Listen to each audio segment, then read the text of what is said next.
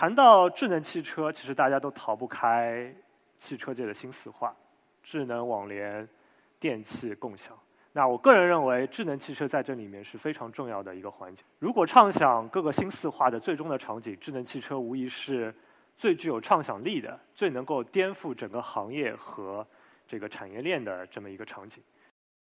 智能汽车对未来非常的重要，它会催生整个产业链的这个价值的重新分配。它会催生出一个新的千亿级的蛋糕，并且可能是极有可能是分不过别的发展。那么我们在这里也希望看到有中国的企业，它能沿着像宁德时代在这波电气化的这个新能源的浪潮里面，他们成功的这个趋势，去重新瓜分这个新的千亿级的蛋糕。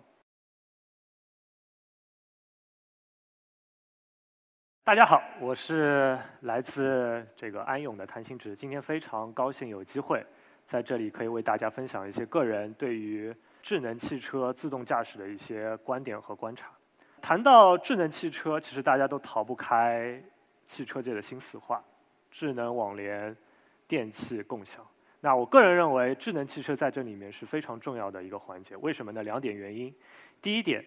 如果畅想各个新四化的最终的场景，智能汽车无疑是最具有畅想力的、最能够颠覆整个行业和这个产业链的这么一个场景。那么第二点呢，对于这个其他的几个三化来说，它的最终的场景其实很多情况下，智能汽车都是其中的一个重要的催化剂。比如说共享，刚刚提到的最终极场景的 Rob Taxi 离不开自动驾驶智能汽车。呃，谈到网联，没有智能汽车为大家解放双手、解放生产力，网联的最终场景的实现又何从谈起？因此呢，今天我们重点分享一下这个智能汽车对于产业链的一些影响。说了那么多智能汽车，个人认为，智能汽车的最终出现，它会使得整个汽车的这个定义发生一个颠覆性的改变。过去汽车是什么？它是一个代步工具。它是帮助人类去延长它的驾驶里程，或者说它的出行半径的这么一个工具。无论是我们个人消费者在买车的时候，还是主机厂在研发汽车的时候，大家关心的是什么？它的安全性、动力性、操控性等等，这些其实都是过去汽车的核心卖点，也就是整个机械效率的这么一个转化。但是智能汽车的出现，它把这个汽车的这个定义给颠覆了，它使得汽车真正。只是成为了一个移动空间，进一步解放用户生产力、解放用户双手的这么一个移动空间。过去，大家要谈生意，大家要开个会，大家打个电话，大家玩个游戏，肯定不会想到我要去汽车里面。未来，大家不用找咖啡馆，不用找游戏厅，可能汽车就是这么一个完美的空间，只是它恰好还能移动而已。那么，未来这个汽车的核心的卖点，就从过去的机械效率。转化为成了这个信息处理能力。刚刚其实各位这个专家也提到了，以手机是一个很好的例子。现在大家买智能手机的时候，谁还会去关心它的电话信号好不好，它的短信发的好不好，对吧？整个对于手机的需求其实发生了一个颠覆性的改变。这个我们后来会再做阐述的介绍。那么接下来一个问题，这一天到来的速度到底有多快？这边我们给了一个初步的这个预测，根据我们的预测。到二零二五年，整个智能汽车的渗透率大概会达到百分之六十以上。这个里面主要还是 L 一到 L 三的智能汽车。当然，这个里面会经过一些这个这个发展的路径。首先，第一点，从商用先商用后私用，这个逻辑相信大家比较容易清楚。不论是从经济性的可接受性，对安全的重视程度，道路方面的这个路况的这个适用性来看，商用。对自动驾驶、智能汽车的这个领域，相对来说都是更友好的。第二，它会在很长的一个时间之内，都是在一个直线性的有限场景下使用。呃，智能汽车对于外部的社会环境、法律环境、基础建设的这个环境的要求都是非常的高，几乎不可能一夜之间铺开到所有的场景。所以长期来看，它都会是在一个有限场景的使用。那么，经过这一个阶段，我们认为到二零三零年之后，慢慢的、慢慢的，L 四、L 五的这个等级的智能汽车会开始使用。那么，整个实现私人领域，包括公用领域的全场景的这么一个使用。面对这么一个颠覆性的这个技术，呃，今天我们主要分享三点，它可能对于整个产业链的一个改变。第一个，它会导致价值链的重塑，整个汽车产业链当中的利润蛋糕会被重新分配。第二点，它会创造一个新的千亿级的新蛋糕，并且很有可能会有新玩家进入。第三点，它极有可能。整个智能汽车会产生一个分国别发展的这么一个态势，形成国家队这么一个概念。接下来我们简单的、快速的就这三点来给大家展开展开介绍一下。首先是第一点，呃，我们看到左边这张图，简单的把整个汽车产业链分为从上游到下游的这么五个部分：零部件、整车的制造研发、流通、售后和用车的服务。我们看灰色的柱子，呃，现在。一八年，整个产业链里面最大的那部分的利润池的利润蛋糕，百分之四十三是由整车研发与制造贡献的，也就是我们现在整个整车厂所拥有的这一份利润的这来源。但是，如果我们把目光往远处推，到了二零三零年，刚刚我们说的 L 四，甚至可能 L 五的智能的驾驶的场景慢慢实现之后，会发生什么？从数字上看，有几个很明显的改变。首先是用车服务这一块儿。从现在的百分之二到接近百分之二十三，未来装载高级或完全的这个自动驾驶汽车的 L 四 L 五代表的 Robotaxi，它会贡献整个汽车产业链的价值里面的百分之二十三。这个里面的原因其实也比较简单，当有了成本和私密性都竞争力很高的 Robotaxi 之后，尤其是那些生活在一二线城市、大城市里的用户。他们买车的、买个人用车的理由其实是会大大的下降，转而去转投那些用车服务的公司。那么，提供这些服务的移动出行公司将在整个整个产业里面赚取最大的利润，占据最大的这个市场的空间。那么反过来说，现在在这个产业里面最重要的整车厂用户对他们的新车的需求，一方面下降，另外一方面呢，他们的很多的销售从原来的 to C。变成了对这些移动出行公司的 to B，他们很多的汽车的厂商，甚至慢慢的转变成了对这些移动服务出行厂商的这个代工厂，有点类似于现在富士康的这么一个概念。那么对他们来说，他们失去了用户的界面，他们失去了他们长久以来建立的品牌和技术的壁垒，整个整车研发与制造的这个利润池下降。将近一半，从现在的百分之四十三到了百分之二十四，这是第二点很明显的、很有意思的变化。第三点很有意思的数字呢，我们再往上看，就是这个零部件、零部件这一块儿，在整个的汽车制造的利润下降的情况下，在有可能未来电动车越来越多，而电动车我们知道对于整个汽车零部件的汽车的结构可能会相对来说比较简化的情况下，哎，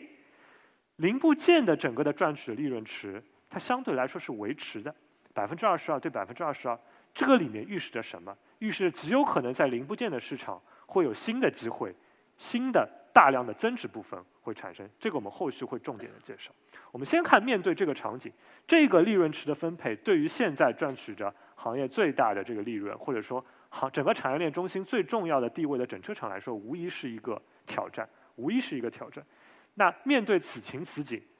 整车厂必须要从几个维度去考虑。首先，第一个，产品设计方面，如何调整整个产品的设计和定义，来迎合未来智能汽车的功能。呃，我们现在也知道了很多整车厂，一方面已经开始自主或者和外边的合作，或者多方的合作去开发跟自动驾驶相关的功能，这是第一点。第二点，驾驶员的这个双手被解放之后，更多的安全、娱乐等等方面的这个功能，必须要赋予到。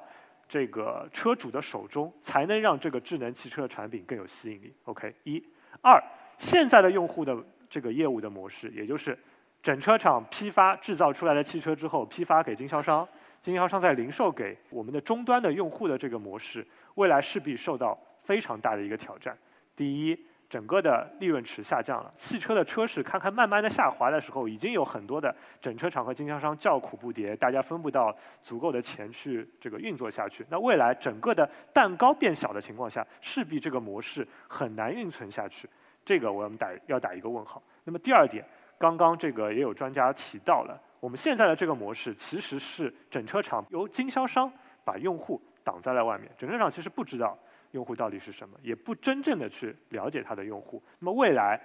当很多的用户又一方面去转投到这个移动出行公司的时候，整车厂更加不知道他的用户是什么。在这种情况下，这个模式的这个未来的竞争力势必。呃，我这边还要再打一个问号。那么这是对现有的业务模式。那么第三，我相信很多的整车厂其实是不甘心去沦为移动出行公司的这个富士康，他们也不希望自己过去几十年甚至上百年建立起来的这种技术和品牌的这个壁垒被抹平，变成一个没有差异化的、只是在路上开的这个小盒子。那么势必他们需要去结合智能汽车这么一个发展，来创想新的商业模式，继续。把真正的用户，把真正的利润，这个握在自己的手上。那这三个问题都是现在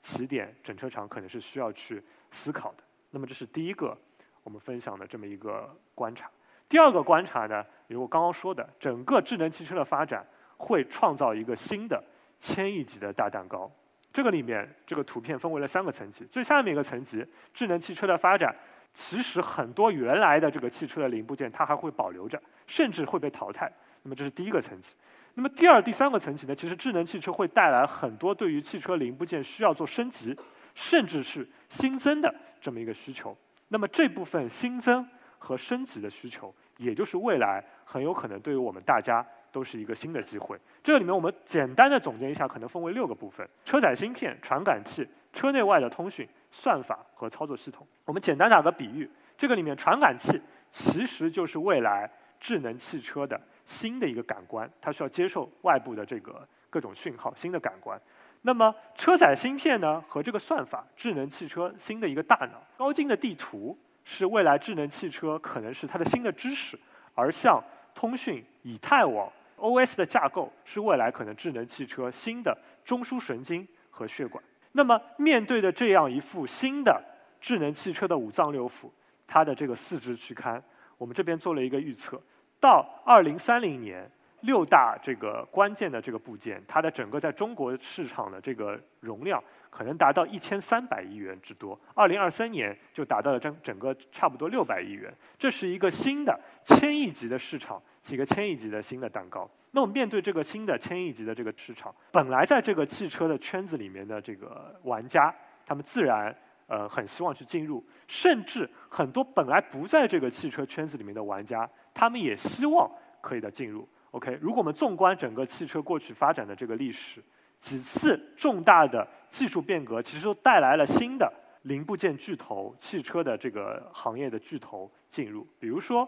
呃工业化的生产、流水线的生产。我们带来了博士，带来了康体，带来了这个博格华纳这样的这个公司。电子化的这个这一波的这个技术的浪潮，带来了像住友电器，带来了像德克斯米尔。过去就发生在近在咫尺的眼前的新能源的这波，带来了 LG，带来了宁德时代。那么因此，我们在这里认为，这一波新的千亿级的蛋糕，极有可能也会带来新的零部件的巨头在这里起到。举足轻重的这么一个作用。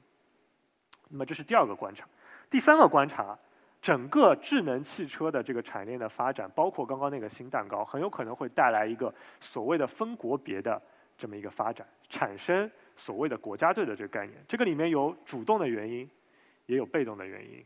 那么这个里面很重要的，我们这边先说一下这个被动的原因，也就是国家政府方面的一些意志和它的一些政策。什么意思呢？第一点。这个政府对于一些相关的，跟尤其是智能汽车很关键的，像地图啊等等方面的一些数据安全的方面，它绝对不会允许由外国的企业在国家主导的，这是第一个。第二个呢，作为智能汽车这么一个跟未来的这个民生、交通等等相关的这么一个关键的产业，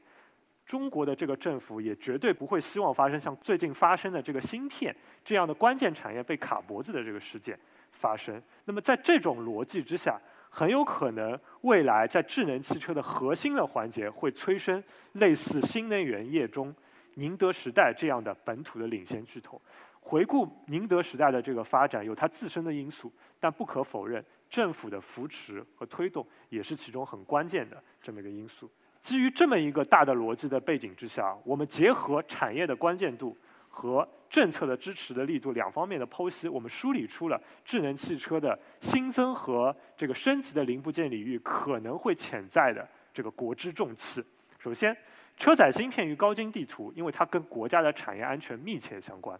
且目前已经有很明确的一些政策支持了，它将必然、几乎必然会产生国家队。在智能制造二零二五的这个规划里面，对车载芯片、对控制芯片的这个自主率要求，至少二零二五年要达到百分之三十；通信芯片自主率、远程、近程分别要达到百分之六十和九十的这么一个规划的目标。地图这个是一个牌照的影响，国家现在的牌照也基本上只在国内的这个几个几个巨头里面发放。那么这是第一块。那么第二块呢？像自动驾驶。方面的一些算法，因为和它是高级的智能汽车这个实现的一个关键，且与交通安全紧密相关，国家这个需求也是极高的。那么最后呢，在传感器和以太网方面呢，目前对外依赖度比较高，为摆脱产业依赖，也极有可能会催生国家队。综上所述，我们分析了这么三个观点：智能汽车对未来非常的重要，它会催生整个产业链的这个价值的重新分配。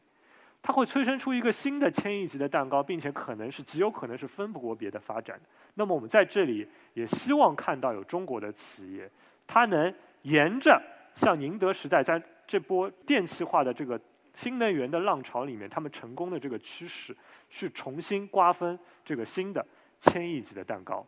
我们拭目以待，谢谢。